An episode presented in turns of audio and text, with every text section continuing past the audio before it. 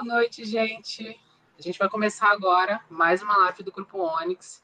Uh, o Grupo Onyx é um grupo de psicólogos que se juntou para levar o maior número de. levar a psicologia para o maior número de pessoas possível. Hoje, a, a gente está com um grupo de psicólogos muito bom. Todos nós somos muito bons, mas é, a gente está aqui com o Fagner hoje. Dá um oi, Olá. Fagner. Olá, pessoal. Renan. Olá, boa noite a todos. E a gente está com uma convidada super especial, psicóloga e enfermeira, que vai falar um pouco mais sobre os relatos dentro do seu local de trabalho. Flavinha. Olá, boa noite a todos. Então, hoje o nosso tema é, é um tema meio delicado, mas é um tema que vem sendo amplamente divulgado, amplamente falado, do que são as perdas. A gente vem perdendo muita coisa durante essa, essa, essa quarentena, durante esse isolamento, e a gente vai falar sobre um pouco mais sobre isso, sobre o que a gente perdeu na pandemia. Esse é o nosso o nome do nosso tema de hoje. E eu, eu não esqueci de me apresentar. Meu nome é Gerson. E a gente vai falar mais sobre isso. A gente pode começar por onde, Renan? Acho que o primeiro passo é a gente entender que quando se fala em perda, muitas vezes a gente sempre relaciona a, a perda de um amigo, de um ente querido. Mas a perda pode ser quanto a liberdade. Talvez a liberdade de ir no bar de que a gente gosta, de ir na academia de que a gente gosta, de visitar os amigos e familiares. Ou seja, quando eu falo de perder, eu posso perder muitas coisas. E aí é interessante a gente se questionar quanto ao que eu perdi e como que eu me sinto por ter perdido isso. Porque, por exemplo, alguns relatam que querem muito fazer atividade física, que eles não podem ir para a academia. Mas essas mesmas pessoas nunca frequentaram academia, nos levando a pensar que ela de fato não perdeu, mas ela perdeu a sensação de liberdade, ela ganhou de verdade sentimentos de privação, de contenção, repressão. E isso faz com que muitos de nós desenvolvamos ansiedade, estresse, ou fiquemos sem saber o, o que fazer, tendo talvez um comportamento reclamativo, negativo. Mas será que eu realmente queria tanto assim isso que eu perdi? Tinha tanto valor para de fato me incomodar hoje? E é interessante partirmos então do o que é de fato perder, porque se eu perdi é porque eu tinha, e o que é ficar estressado só porque eu não posso fazer. Exatamente. É, esse é um ponto interessante de, de não, não é controvérsia, mas aí contra a, a privação, né? Quando eu tenho essa, esse tino de liberdade, esse meu eu poder ir, tá lá, eu posso escolher entre ir ou não. Mas quando eu sou privado disso, parece que eu quero muito mais. Parece que eu quero o dobro, fazer qualquer tipo de coisa. E uma privação que eu achei muito interessante, foi até um, um exemplo que veio muito, foi sobre o, os barzinhos, né? Sair para poder uh, beber com os amigos, confraternizar, aquela aglomeraçãozinha. E aí a gente, pelo que o Renan falou, é essa diferenciação entre uma perca real e uma perca de uma coisa que, que é meio. Será que eu perdi mesmo ou eu só estou dando um tempo e, e, vou voltar mais sobre isso? O que, que vocês acham? Então, eu acredito que, na verdade, é, como o Renan falou, tem esse senso de privação real. É, você é proibido de fazer aquilo, mas você quer fazer aquilo. E aí você não pensa, é, na verdade, será que eu queria fazer aquilo mesmo? Ou se eu só estou fazendo isso porque, é, porque eu não posso, entendeu? E, é, e aí a gente começa a pensar que é tudo uma questão de planejamento, porque quando a gente tem a perda, é porque a gente planejou e essa perda significou alguma coisa para gente. De repente, eu planejei que na sexta, vamos botar no início dessa pandemia, eu planejei que na sexta-feira eu ia com os meus amigos para o bar. E aí entrou a quarentena, eu não pude ir para o bar com os meus amigos. Já é uma perda, já estou sendo privada na minha liberdade, entendeu? E aí é, é uma questão de, de você começar. A, a, isso causa uma ebulição dentro de você, dentro de você, dos seus pensamentos, entendeu? É, é linkando isso com, com o hospital, vou, vou puxar para esse fato, é, a gente tem a sensação de autopreservação, porque eu quero fazer isso, mas eu não posso fazer isso, eu preciso preservar, entendeu? Acho que é mais ou menos isso, é, esse pensamento, entendeu? Sim, entendi. E aí, antes da gente falar um pouco mais sobre, sobre o lado hospitalar, que é um pouco mais uhum. delicado, a gente fala percas humanas, aí vem um pouco antes da perca do, do seu espaço de trabalho, do seu emprego, do seu comércio. É, é, é, a onda de desemprego é muito grande. É, as últimas pesquisas foram de março. Então, até março tinham 12 milhões de pessoas e agora está indo para 13 milhões nesses três meses que a gente se passou. A pesquisa vai, vai ser divulgada agora em junho, porque é a cada trimestre que essa pesquisa é realizada. Então, é, o pessoal está com uma angústia, está com, com a, se sentindo muito desamparado com perder o seu local de, de trabalho, perder sempre perder a sua renda, perder a sua seu uh, estilo de vida, que eu acho que é o pior. Assim, o estilo de vida vem ali, além, um pouco acima de uma pessoa que não tem a possibilidade de ganhar dinheiro para alimentação, para sustento. Isso causa tá, tá sendo uh, catastrófico, porque a maioria do, dos desempregados no momento são é, comerciantes informais, camelôs, é, assim, o índice de, de pessoas que trabalham no Uber tinha crescido, mas só que não tem passageiro, então o Uber que está perdendo a sua renda extra. É, todos esses comércios pequenos, eles estão, ó, caindo. E existem as pesquisas de, de pessoal que mostram que as pessoas que estão sendo mais prejudicadas pelo desemprego são as pessoas mais jovens, que têm pouca experiência, são as mulheres, que recebem já recebem menos que isso, e as pessoas negras, que é, eu estava vendo o índice de pessoas negras que perdem seus empregos é 15% maior do que as pessoas brancas.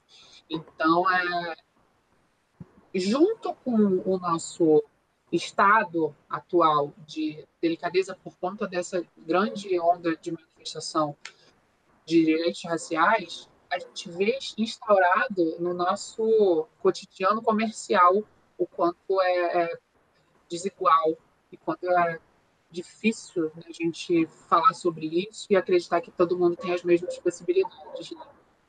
Bem complicado. É interessante isso, porque é, é, claro que após perder algo, ou eu vou, uh, por exemplo, se a gente pensar em um objeto, eu perdi o celular ou eu vou comprar outro, ou eu vou procurar ele, ou, ou seja, há sempre um passo adiante enquanto solução. Mas quando falamos de perdas tão significativas quanto do seu espaço, da sua liberdade, do seu trabalho, é necessário nos permitir ficar parado por um tempo para entender o que perdemos, como que nos sentimos com isso, que significado isso tinha na minha vida. Para que a gente não tenha aquele comportamento muito leviano de ah, perdeu e bola para frente. Sim, tem que ir para frente. Mas antes disso, é, que marcas talvez isso deixou na minha vida? Ou que lembranças eu posso guardar sobre isso? Eu preciso dedicar um tempo para compreender de fato o que eu perdi, para que os meus próximos passos sejam mais significativos. É, é como uma criança que perde um brinquedo, ele sai procurando em qualquer lugar, sem nem talvez pensar em voltar para o último lugar que ele brincou com aquilo. Então, muitas das vezes, quando nos desesperamos em buscar soluções, sem antes parar para entender tudo o que aconteceu, a gente não acha nada porque buscamos de forma desesperada. E daí essa calma de assimilar o que aconteceu e então dar um novo passo. Acredito de que seja um processo um pouco mais demorado, porém necessário para que quando eu estiver à frente, eu não fique ainda preso mentalmente ou psicologicamente nos acontecimentos anteriores. é isso também com, com a possibilidade de um recomeço, né? Assim, quando você tem essa necessidade nesse momento, acho que esse momento é crucial para que a gente reveja como é que estava o nosso estado vivencial e que a gente possa reorganizar a nossa vida, a nossa mente, de certa forma, para seguir em frente. E aí, ressignificar, às vezes você ganhava um salário de 20 mil e agora você está ganhando um salário de, de 5, de 3, que aí você vai seguir para frente e ficar pensando sobre aquilo que ficou para trás. É um momento difícil, delicado, mas que você precisa ali ter essa, esse discernimento de ver que existe a possibilidade de você voltar a ganhar 20 mil reais, comparado a pessoas que perderam seu comércio e que para conseguir o financiamento, para conseguir o lucro, o dinheiro para reabrir, é muito mais complicado, é muito mais difícil. Então, é, a gente precisa mesmo ter essa, essa organização mental de será que eu estou perdendo e será que o meu vizinho está perdendo? O olhar empático também sobre isso também é interessante. Fagner, tem algum comentário? Tem que ligar o microfone, meu anjo. Fagner, tem que ligar o microfone, senão a gente não ouve você. Sim, sim, eu falei que ainda não, no momento ainda não. tá ótimo. Aproveitando então a deixa do Fagner, que é exatamente ele fez uma escolha dentro dos limites de que ele tinha para falar desse assunto. E cabe a cada um de nós nos concentrarmos no que, que dá para ser feito. Porque ao perder, eu posso iniciar esse comportamento de reclamação, de negação e ficar perdendo tempo quanto a desejar que as coisas tivessem sido diferentes ou se culpando. Se eu tivesse feito aquilo, se eu tivesse feito aquela coisa, se as coisas tivessem sido diferentes, isso tudo faz parte de eu compreender o que aconteceu. Mas é necessário que, ao me movimentar, eu me concentre no que eu posso fazer, o que de que está ao meu alcance, o que de que eu consigo exercer certa medida de controle para utilizar isso como um equilibrador do que eu estou sentindo e do que aconteceu comigo.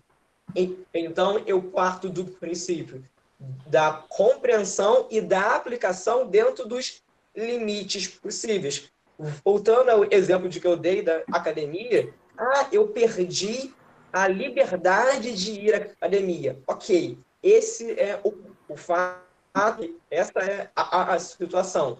O que, que você vai fazer com isso? Você vai malhar em casa ou vai ficar sentado reclamando disso tudo até que a academia volte? É, é claro de que há assuntos que aplicar isso é um pouco mais fácil. Quando a gente fala da perda de emprego ou de pessoas, o movimento ele é o mesmo, mas mais gradativo. Eu preciso de mais tempo para trabalhar todas essas questões. Só de que é sempre interessante eu trabalhar dentro dos meus limites, sem muitos sonhos ou muitas reclamações do que aconteceu.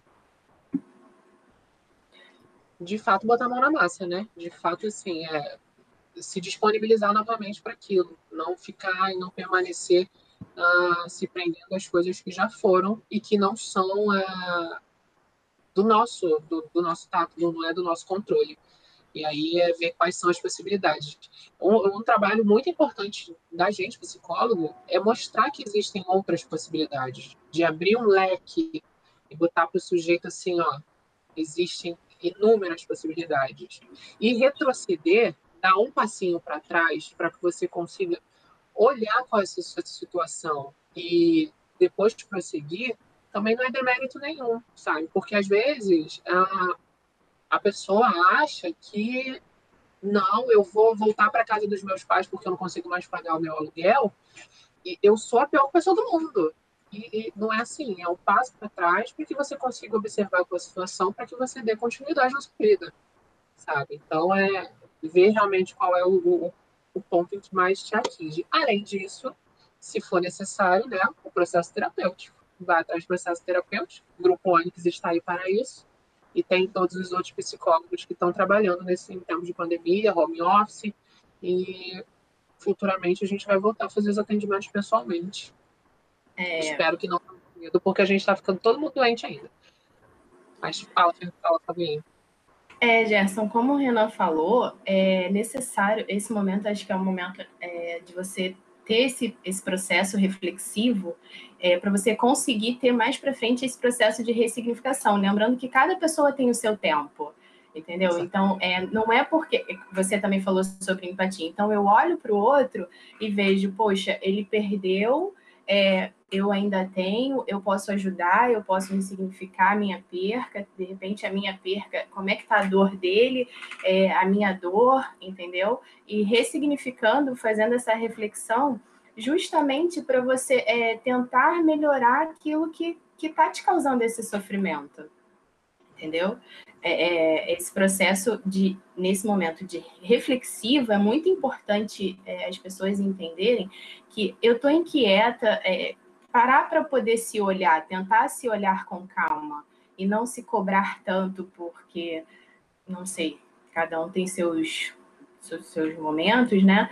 Mas as pessoas se cobram muito, estão se cobrando muito, e aí a a perda cada vez mais vai gerando esse sofrimento e vai virando uma bola de neve. Então, é, é dar uma respirada, dar uma acalmada para você poder refletir naquilo que está te causando. E, e, é isso que você falou: é ajuda, buscar ajuda de um profissional. De repente, a gente está aí para ajudar, entendeu? É isso. É muito importante a questão da reflexão. Desculpa, Renan. Só para dar finalização a a fala da, da Flávia sobre essa questão da reflexão, né? É, é você refletir, é como o Renan falou, é como o Gerson também falou, a gente ter esse olhar dos nossos limites, a gente refletir até onde eu posso ir, é, é se reinventar, se re, ressignificar questão de valores, questão de limites. Então, esse processo de reflexão, ele passa por diversos processos, até você, de fato, aceitar e modificar a sua vida com relação àquilo que você perdeu e que você pode fazer daqui para frente. Uhum. E aí, só salientando que se eu perdi algo, é porque eu tinha conquistado algo posteriormente. E se eu conquistei, eu consigo lembrar todo o caminho percorrido até essa conquista. Então, acreditar que eu vou recuperar isso ou formular uma nova vida, ou formular um novo emprego, um novo objeto de uma hora para outra, é um tanto quanto irreal. Então, tudo bem ficar triste. Tudo bem ter esse sentimento de, poxa, as coisas não estão boas, eu não estou bem. Porque se você tem que recuperar o que perdeu, é um novo caminho que você vai traçar. Talvez tão longo quanto foi o anterior até essa conquista. Então, se a gente pensar em um emprego, como o Gerson falou, que paga 20 mil, quanto tempo eu tive que me dedicar até alcançar isso? Porque se, se eu busco uh, o mesmo patamar ou soluções similares, imediatas, eu posso me frustrar por não conseguir. E, então é, eu perdi um emprego de 20 mil, eu vou procurar um de 20 mil. Já passou um mês e eu não consegui. Ai, como a vida tá difícil. Tá, mas peraí, por que não então dar esse passo atrás e ter essa compreensão de avançar? Então, tudo bem ficar mal, tudo bem passar um período difícil. Faz parte da reconstrução. Eu preciso uh, so sofrer com o que aconteceu para depois resolver isso. Porque se eu não sofrer, eu nem tenho que resolver. É como se nada tivesse acontecido. Então é necessário sentir para depois produzir. É, esse é um ponto muito interessante, porque a maioria das pessoas, a nossa sociedade é uma sociedade que não aceita o sofrimento. É, a gente passa por cima, a gente suprime porque nós somos brasileiros e nós precisamos seguir em frente. E não é assim. É, vivenciar o luto, vivenciar a nossa dor é muito importante. Porque, assim, como o Renan falou, é, quando eu perco, eu lembro de todo o processo, eu lembro do caminho inteiro. Então, é, é perdi. O que, que eu faço agora? É o momento de reflexão, é o momento que você para para. Vocês estão me ouvindo? Sim. Sim. Tá. É o momento em que você para para analisar todo, esse, esse momento que passou e o que você vai fazer daqui para frente. Então, é um, um, um, luto, um luto não só de, de pessoas, como a gente vai falar pouquinho mais à frente, mas também de coisas, ele merece e ele deve ser vivido, ele deve ser é, executado, ele deve ser sentido, porque suprimir os sentimentos gera ó, um montão de coisa. É uma bola de neve que não, não é só uh, não engloba só o, o, luto, que aí você pode acabar generalizando e acabar tornando a sua vida um pouco mais disfuncional, porque você não viveu aquela tristeza devidamente. Eu acho que e é aí um eu momento... acho que a gente pode seguir para o próximo tópico. Só finalizando. Pode, pode falar, eu pode falar. É. Eu acho que é nesse momento que é importante a identificação de emoções e sentimentos.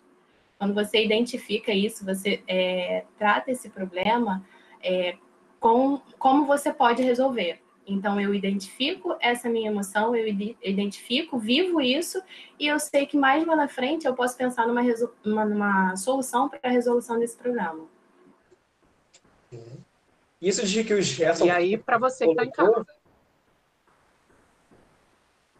Fala, fala, Renan só contribuindo com o que você colocou, as pessoas elas têm medo de ficarem tristes, elas têm medo de sofrer e acabam até mesmo patologizando um processo que é natural. Todo mundo uhum. acha que quem não está feliz automaticamente está depressivo. Não, peraí, eu posso estar feliz, mas estou em um período triste. Isso não é patológico. A gente precisa entender os polos que o contrário de tristeza é alegria e não felicidade. A alegria é esse senso de estar no arzinho, de ter um bom emprego, é esse senso mais imediato que as situações me proporcionam.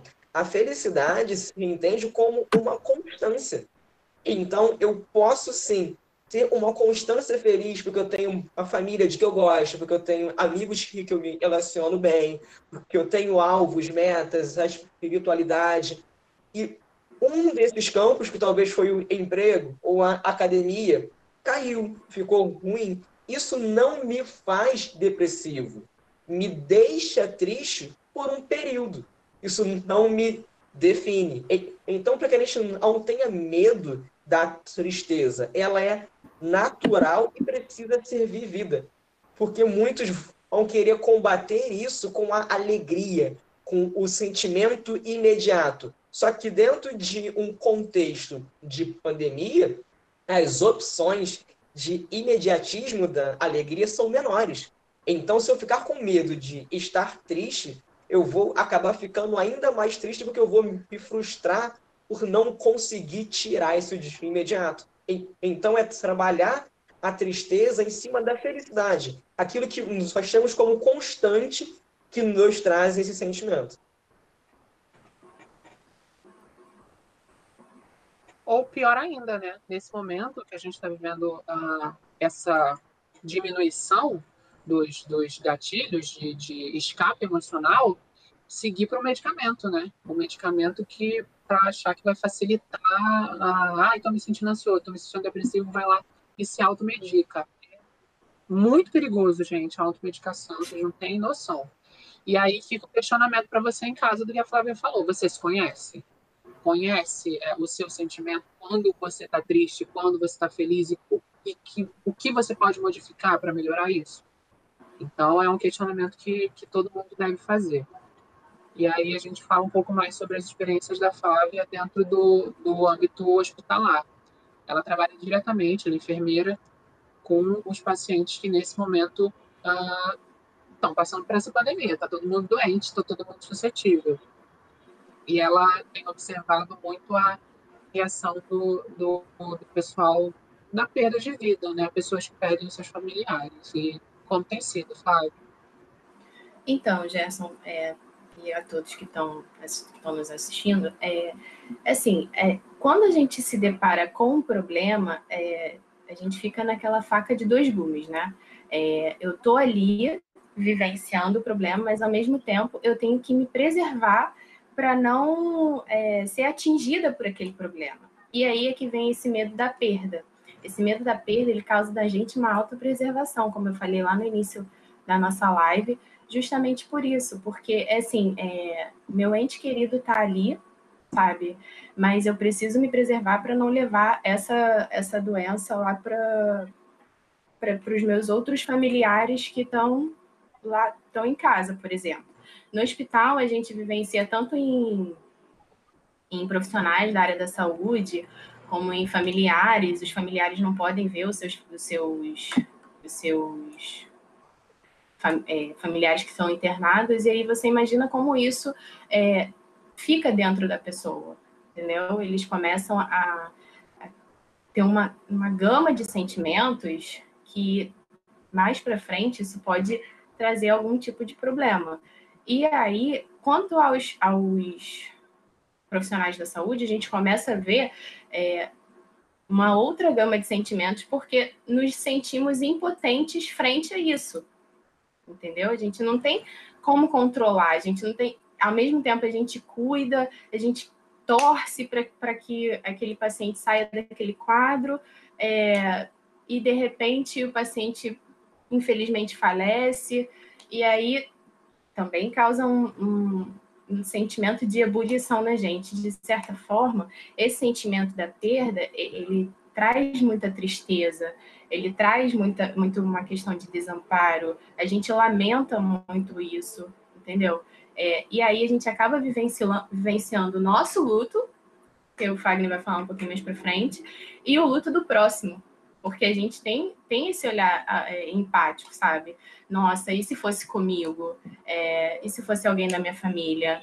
Então, além de todas essas perdas que a gente já falou, já falou ao longo da live, ainda tem essa perda do, do, do familiar, perda da pessoa, perda do ser humano, porque para nós que estamos ali na frente, ele é um ser humano, mas ele é o amor de alguém, ele é o familiar de alguém, alguém está chorando aquela perda, alguém vai precisar vivenciar aquele luto entendeu? Incluindo nós. Porque com a sensação de impotência, a gente acaba vivenciando um luto também. Entendeu? E aí, é, é, esse medo, essa incerteza daquilo que está por vir, aí vai gerando a bola de neve que o Gerson falou. Porque eu não tenho certeza do que vai vir lá para frente. Entendeu? Eu não tenho. É, qual é o próximo passo que eu vou tomar? Eu não sei. Tá todo mundo pensando assim. Entendeu? É, eu não sei o que fazer. Então, eu acho que essa questão do luto ainda tem a outra questão, que é a parte de eu não poder é, enterrar o meu, meu familiar. Eu não posso Exatamente. estar junto dele na fase final dele da vida. Entendeu? Eu não posso fazer. Infelizmente, eu fico de mãos atadas pelo, pelo, por aquilo, porque eu não posso fazer nada.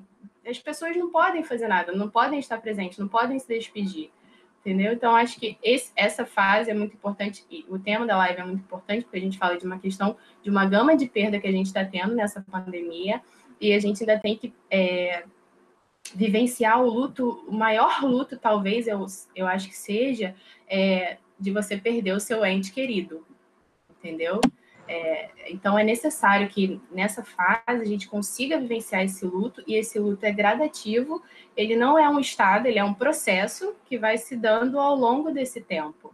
É, e cada um tem uma fase, cada um tem um, tem um tempo para vivenciar cada processo desse luto.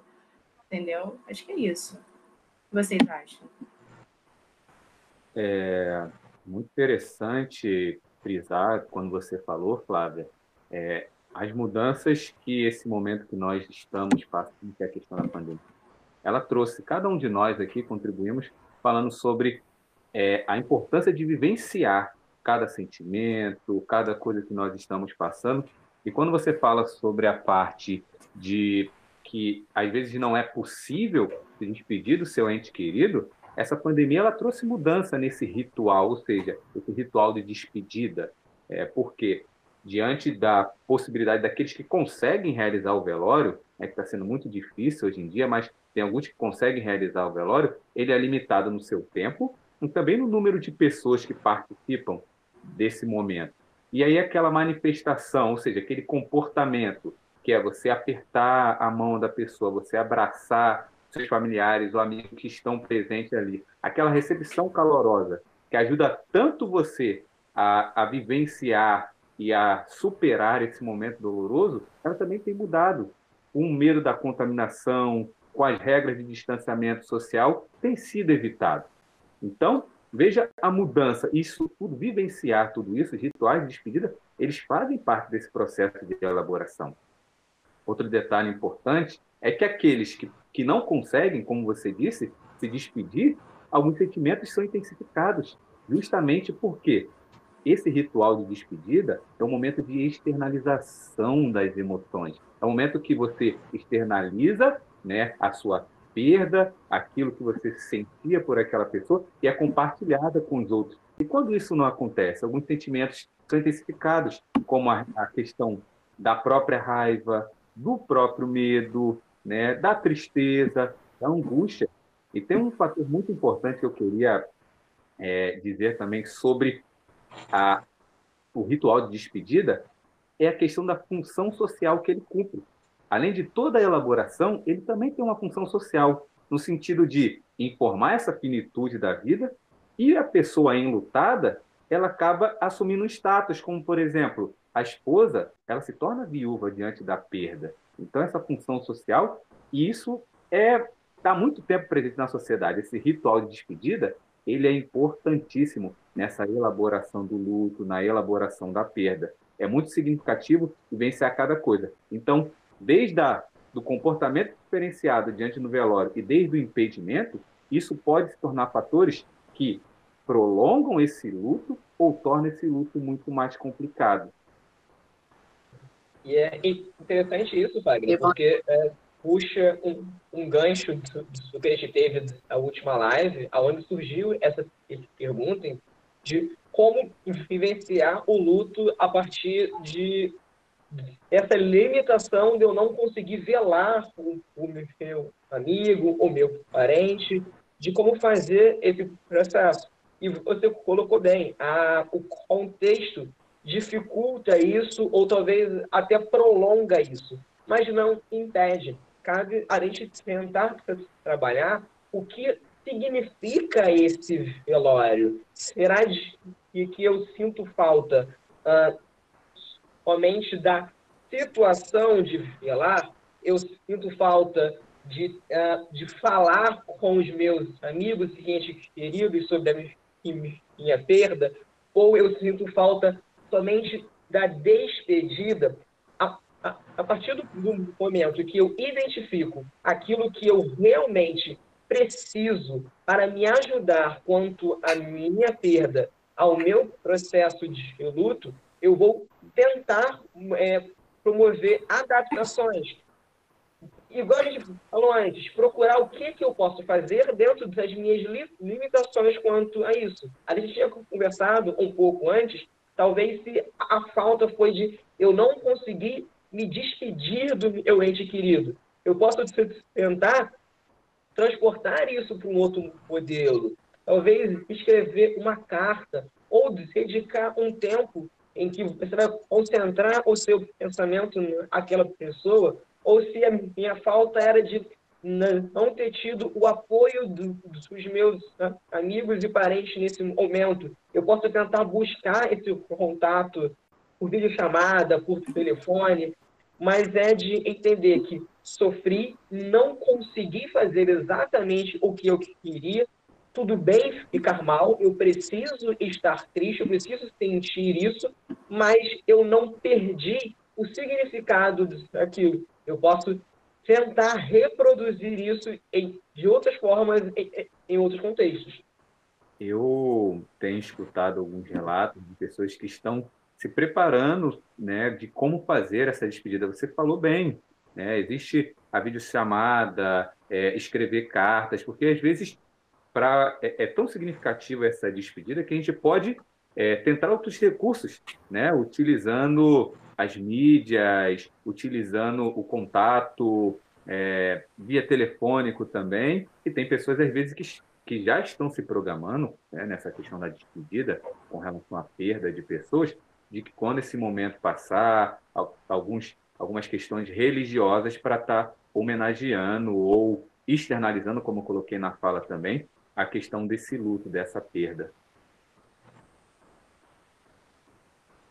É, só para lembrar que também é, cada cultura e cada, cada região do país tem a sua forma de fazer o seu velório, fazer o seu enterro, fazer a sua despedida.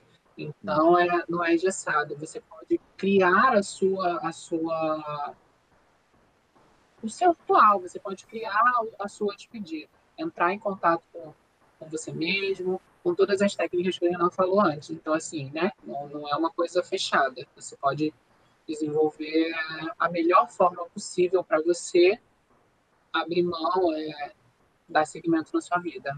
Flávia. É, complementando só o que você está falando, é importante quem está em casa entender que o velório, essa despedida, ela não tem um método único, não tem um modo único de ver. Então, ele pode ser feito de outras formas, como o Renan falou.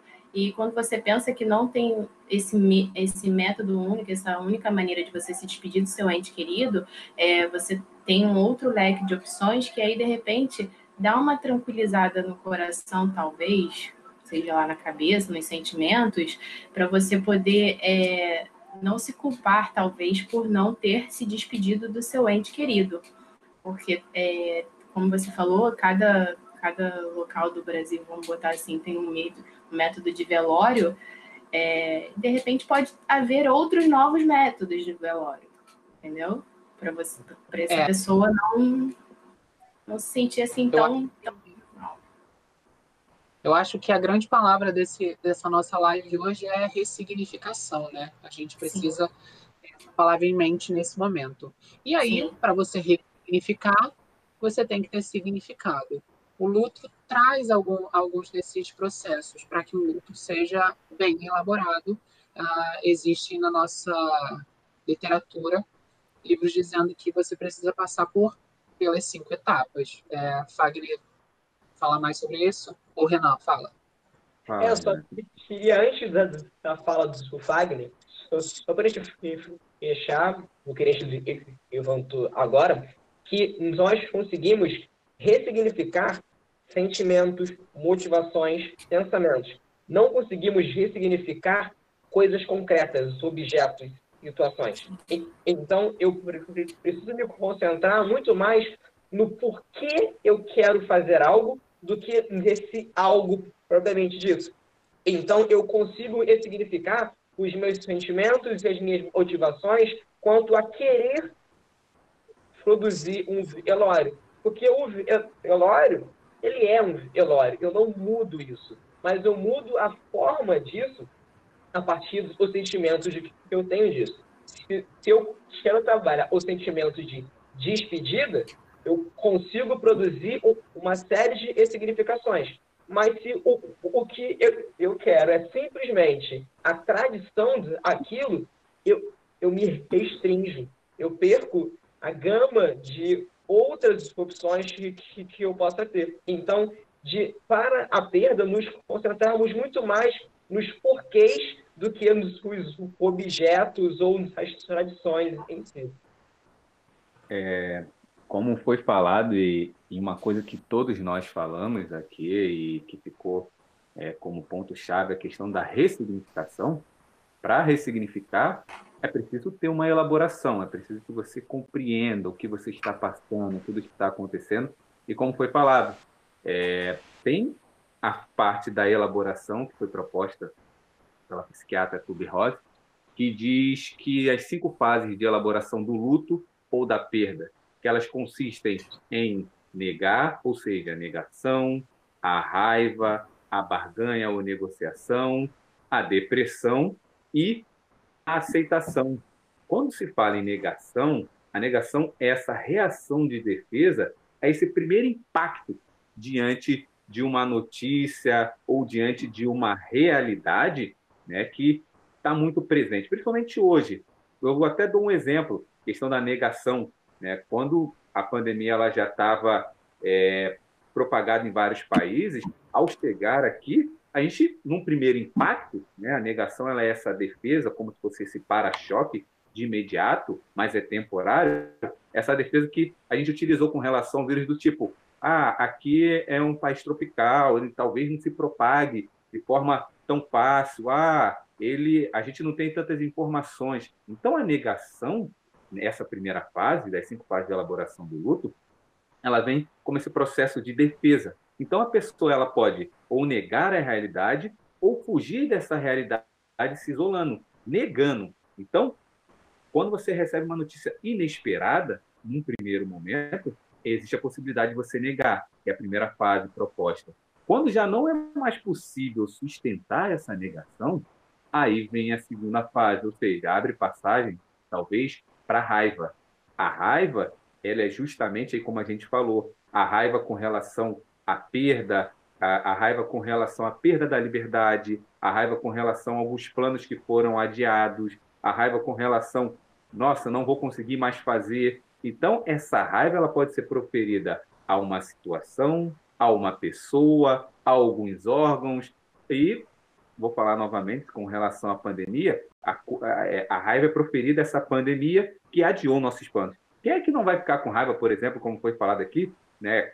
Quem tem essa questão social de às vezes querer ir para um barzinho, essa questão social de às vezes querer encontrar os amigos, nossa, que raiva, não consigo, eu quero. Então, essa perda da liberdade, então a raiva assume. Mas veja, isso é toda uma tentativa de elaborar, é preciso vivenciar. E a terceira fase proposta é a questão da barganha. Ou seja, quando não é mais possível negar a realidade e quando a raiva proferida para a situação ou para a perda ela não é mais sustentada, entra a barganha nessa negociação, como se fosse uma premiação por um bom comportamento. Ou seja, vou me comportar, vou ficar quietinho, daqui a pouco eu vou ser premiado, eu vou ganhar algo. Tem a questão da barganha também, aí, Flávia, a questão da, da hospitalização, os pacientes hospitalizados, com a questão religiosa, né? ou seja, Sim. essa negociação né, religiosa, ah, eu quero ficar melhor, eu preciso ficar melhor. Se eu ficar melhor. Se eu ficar eu melhor, eu nunca. É. Se eu ficar melhor, eu não vou mais fazer, não vou mais sair na rua, eu vou usar máscara a vida inteira. Justamente, essa barganha e negociação. Mas tem uma coisa muito interessante quando a gente pensa na, na, na barganha e negociação, que psicologicamente falando, ela pode estar tá escondendo uma culpa, ocultando alguma coisa, e às vezes, de repente, essa culpa a pessoa nem sabe, ela está tão escondida que ela não sabe. Pode estar presente nessa questão da barganha e da negociação. E a partir do momento em que negar não deu certo, a partir do momento que ficar com raiva também não mudou a situação, você negociou e não foi premiado por esse bom comportamento, entra a fase da depressão, que ela é aquele contato mais reflexivo realmente com as coisas que você perdeu, que você deixou de realizar, que talvez você não consiga realizar. Então, e a depressão, é muito importante falar, não é depressão patológica, é a depressão de estado, ou seja, é esse contato com a tristeza. E na proposta, né, ela é a quarta fase, essa depressão ela pode ser reativa, ou seja, esse contato com a realidade, as coisas que você perdeu, ela também é preparatória, ou seja, é você entrar em contato consigo mesmo, aceitando os seus sentimentos, para poder dar passagem à possível aceitação.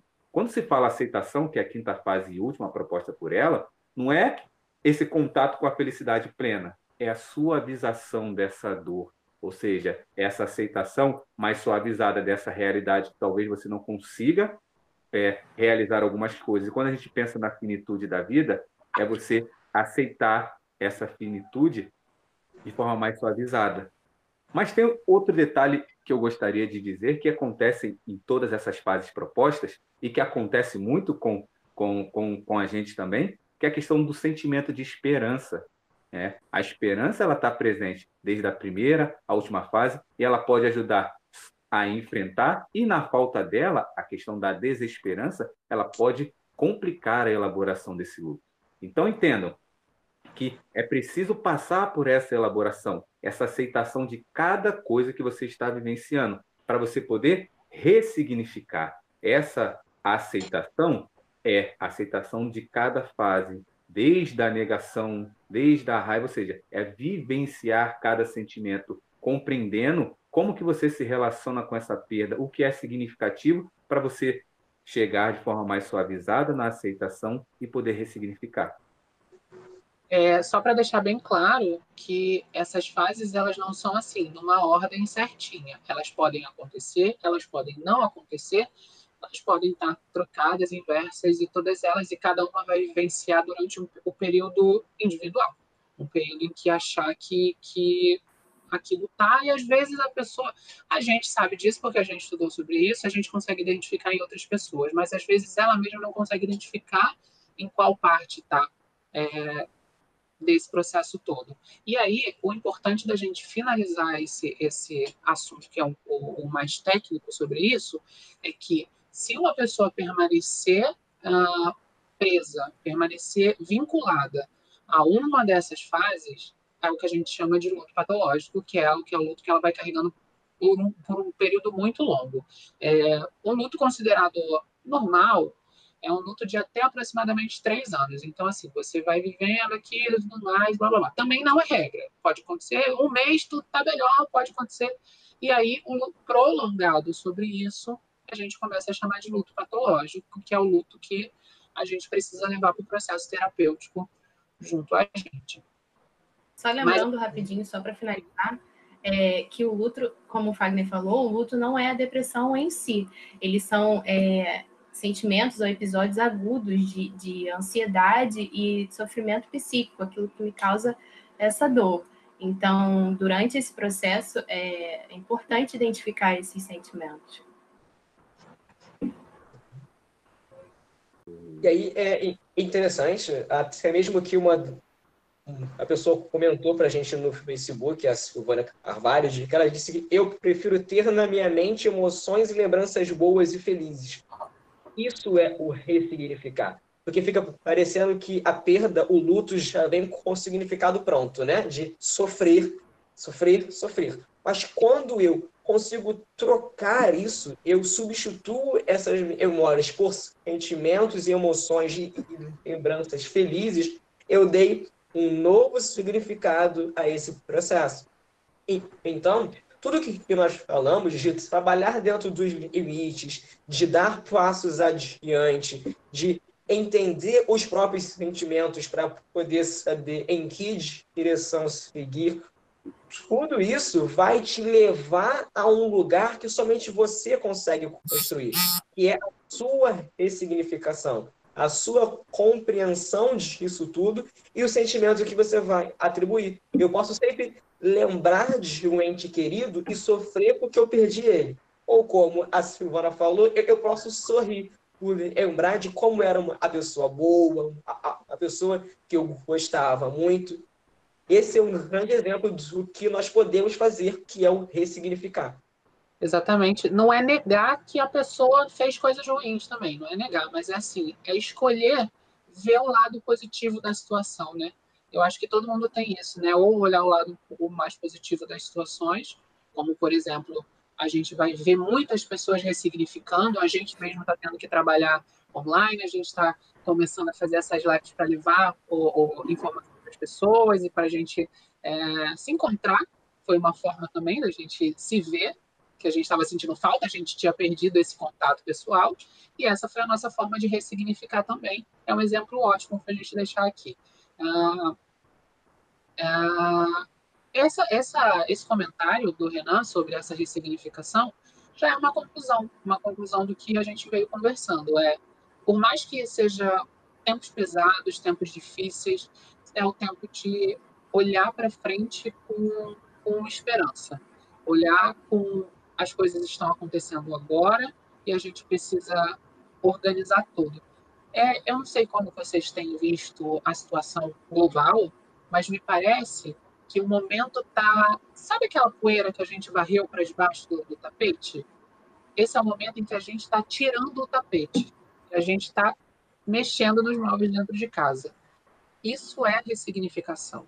A gente está colocando ordem dentro da nossa casa. E a gente começa colocando ordem dentro da gente quanto mais a gente está organizado, mais a gente consegue organizar o mundo à nossa volta, se conhecendo, buscando conhecer o outro, ser empático é, e, todo, todo esse processo social. Porque nós somos seres humanos e seres humanos são seres sociais, a gente precisa desse contato e aí a gente precisa olhar como vai ser esse contato uh, daqui para frente. Mais algum comentário, gente? É, então, Gerson, bem você falando essa questão de ressignificação, uma questão que eu levo sempre assim para as pessoas que estão ao meu redor e que eu acho que é muito importante também é você pensar que vai passar. Exatamente. Entendeu? É, eu sempre falo isso para as pessoas, principalmente as pessoas que trabalham comigo. Até para mim, eu internalizei isso como um mantra, que isso em algum momento vai passar. E aí, quando passar, eu, eu tô organizado, tô, tendo, tô num processo de organização interna e aí vai ficando mais leve todo, toda essa caminhada. E a gente fala de normal, né? Voltar ao normal. Não, a gente não vai voltar não. ao normal. A gente vai criar um novo normal. Criar. É, exatamente. Gerson, a gente não, não teve é, perguntas específicas, mas tem comentários que eu queria trazer aqui para a conversa. Uma foi da Adriana Portes, onde ela coloca o sentimento de se sentir perdida, chorosa, de desespero, com tudo que está acontecendo. E eu acho que um ponto inicial é de tudo bem, tudo bem estar chorosa, tudo bem estar desesperada, ok. Isso precisa acontecer. É parte do que falamos hoje, de entender o que é que eu sinto e aí buscar as ajudas necessárias, talvez a própria ressignificação, ou ajuda profissional, ou até mesmo o não se isolar, de procurar o contato com amigos e pessoas próximas com quem você possa compartilhar isso. Mas o, primeiro passo, eu acho que para todos que comentaram por alto, é de tudo bem, gente. É normal ficar triste. Dias ruins acontecem e sempre vão acontecer. É, eu queria falar o comentário da minha avó. Primeiro, muito obrigado, família. Vocês estão muito inteligentes. Continuem assim. A minha avó sempre me faz chorar. Eu acho que eu, eu vou ter que segurar, porque eu não vou chorar, não. Mas comentou assim no, no YouTube.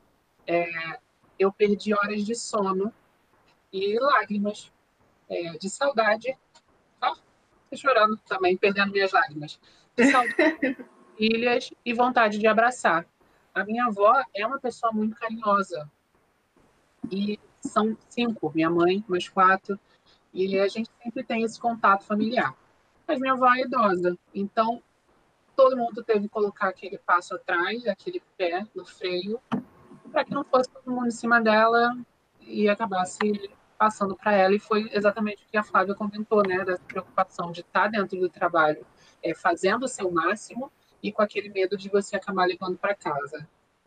É, a gente ficou nessa. Minha avó, oh, meu Deus, só, só me fazendo passar emoções. E é muito legal que a sua avó fez, talvez hoje a gente não teve tantas perguntas e comentários, porque é difícil expor a um é difícil difícil expor o que sentimos, e isso pode ter retraído um pouco as pessoas. Mas grande parte da ressignificação é essa, é falar.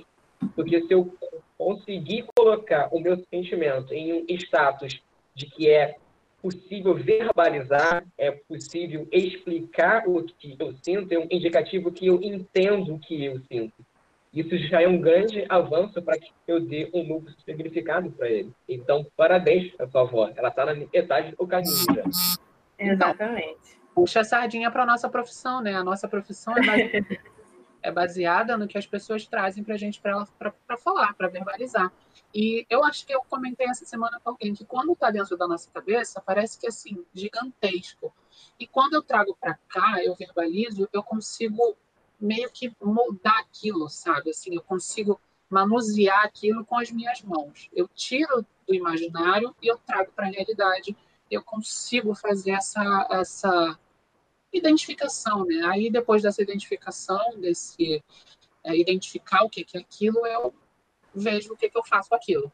Mas tirar do imaginário, trazer para aqui, para a realidade, é, é, já é um passo muito importante, é um passo muito bom, muito interessante. Obrigado, Vazinha. Beijo. Obrigada, Mano Jéssica. Beijo. Wagner, queria jogar para você um comentário, se você se sentir confortável, de que você falou um pouco da finitude e a Lígia comentou exatamente que vivenciar a morte do próximo nos remete à nossa condição mortal. É como se doesse a gente também. A gente lembra que somos finitos. E aí, o que, você acha disso? Exatamente. É, é, é, é importante quando a gente fala sobre a finitude, porque em grande parte da nossa vida, às vezes, é, até de forma psíquica, a gente não quer, às vezes, conversar numa roda, falar sobre, mas é justamente essa finitude, como ela mesma disse, né, o comentário, que faz com que a gente compreenda e valorize algumas coisas, etapas na nossa vida, coisas que são importantes, coisas que nos fazem falta. É justamente esse essa dor que você sente pela finitude, ou seja, vivenciar a questão dessa dor que remete não só a pessoas próximas, mas a sua própria dor também, para justamente você, como a gente falou aqui, né, poder ressignificar e passar a valorizar algumas coisas na vida. É porque é como se fosse um tabu. A gente não, não se conversa sobre finitude, não se conversa sobre morte, mas olha como é interessante você pensar como ela a, a possibilidade disso faz com que você valorize outras coisas. É preciso se conscientizar para você aprender a valorizar. Legal. Então, quando a gente se depara com a morte, a gente relembra a nossa finitude, nos lembra que podemos valorizar a vida. E aí é o questionamento de como que eu estou utilizando a minha vida, já que essa finitude vai chegar. E eu acho que com essa reflexão a gente pode terminar, né? O que, que a gente está fazendo com a nossa vida a partir do final? Será que vai ser no final que eu vou pensar o que eu fiz durante a vida inteira? E aí já é um gancho muito interessante para a nossa próxima live. Se a gente perdeu essa semana, o que, que a gente ganhou? O que, que a pandemia trouxe para a nossa vida? E por mais que tenha tirado muita coisa, ela também trouxe muita coisa bacana. Trouxe já, e aí a gente vai poder falar mais um pouco na próxima live sobre essas ressignificações que a gente tanto falou hoje aqui. Hum. Ali que está chegando nos dois minutos finais, alguém tem algum comentário a tecer para que a gente de fato finalize todos os temas abordados? Hum. Ninguém tem nada. Acho que não. Aí depois está parecendo de que eu falo demais, tá vendo? Não, não. Não, não. Para. E aí a gente pode se despedir então, né? Despede, cada um vai dar um tchauzinho. Tchau, Tchau, pai, gente. Muito obrigada. Oi, foi muito bom participar com vocês hoje aqui. Exatamente. Vai, Flávia. Acho que só deixando então, porque eu sempre falo muito, ao que a Soraya acabou de colocar no Instagram, que cada dia é um presente. E aí, você vai fazer o que no seu dia? Exatamente. Exatamente. Para a gente, está sendo cada dia um presente novo. Hum. Tchau, gente. Até a próxima. A gente a próxima live. Até lá, gente. Na próxima live. tchau. tchau. tchau.